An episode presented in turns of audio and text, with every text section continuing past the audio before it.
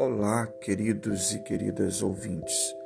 Esse podcast ele é uma criação para momentos de reflexões filosóficas e de quando emergir o que há de mais essencial na pulsão da vida, em que a literatura se cruza com a psicologia e faz uma grande interlocução da vida.